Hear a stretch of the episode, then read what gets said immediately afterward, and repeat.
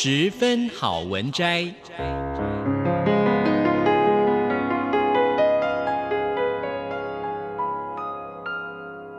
十分钟的心灵补给站。无论是快乐还是悲伤，不管是白天或是黑夜，阅读一篇好文章，也许只要短短十分钟，却能在你的心头低回，往复不已。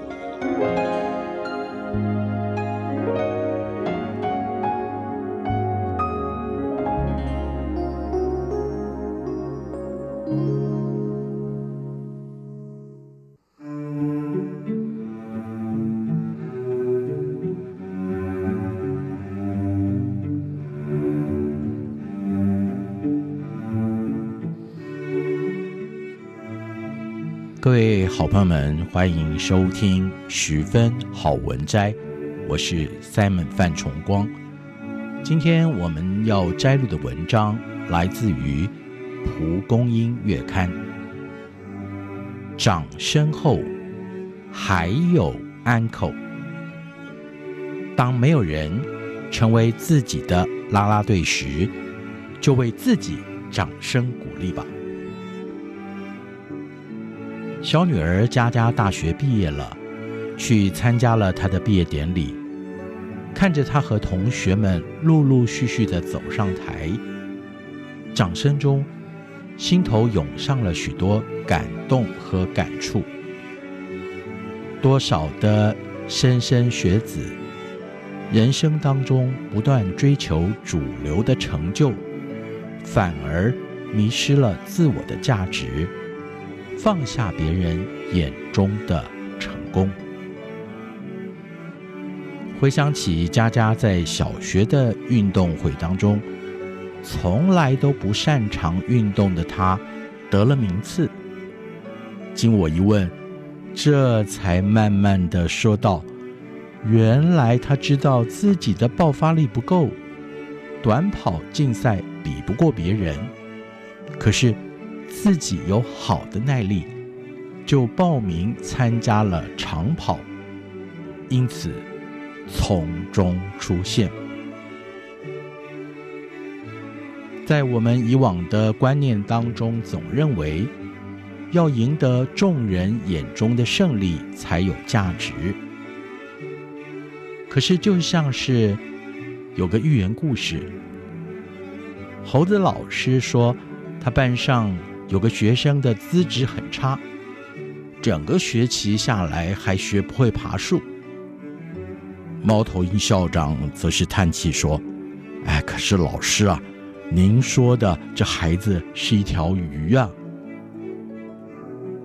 会爬树很好，但是有的孩子确实天生只适合游泳，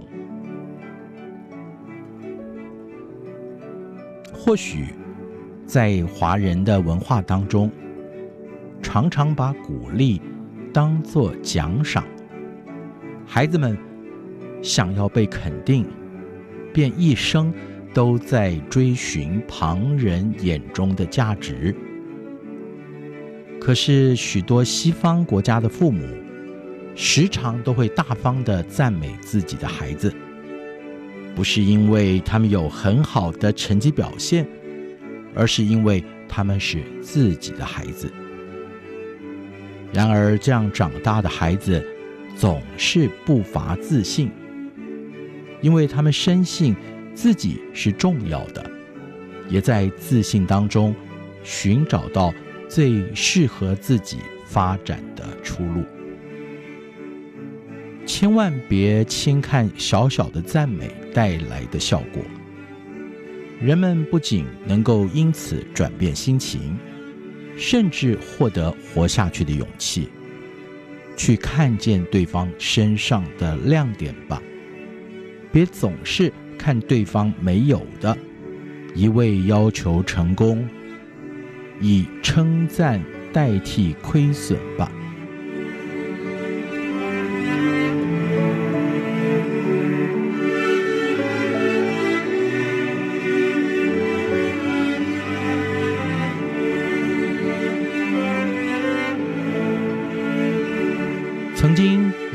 马拉松选手阿赫瓦里，代表坦尚尼亚参加奥运。他在比赛的途中跌倒，受了重伤，被带到场外暂停比赛。观众们在看完前几名的颁奖以后，便都纷纷离开了现场。但是，就在场地关闭以前，有人发现阿赫瓦里悄悄地回到比赛场上，努力慢慢慢慢地一个人在独步完成自己的赛程。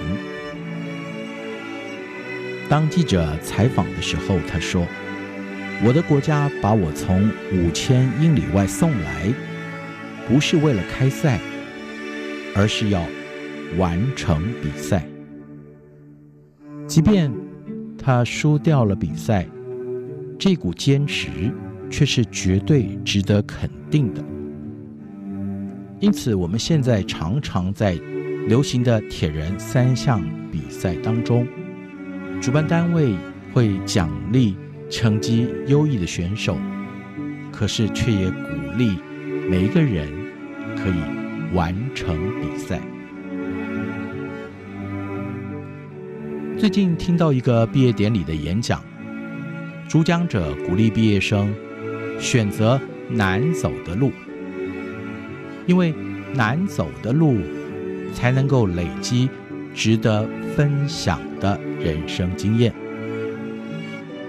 但是即便不选难走的路，人生的路也总没有平顺容易的。因此，我想鼓励孩子们，既然没有好走的未来，就多给自己一点鼓励吧。人生中有许多时候是不被人看见的，也因此。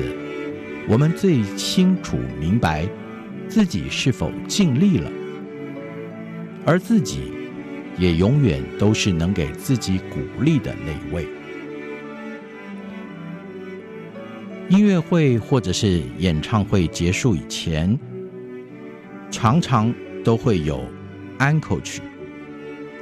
这不仅仅是观众的福利，这一声声的安可。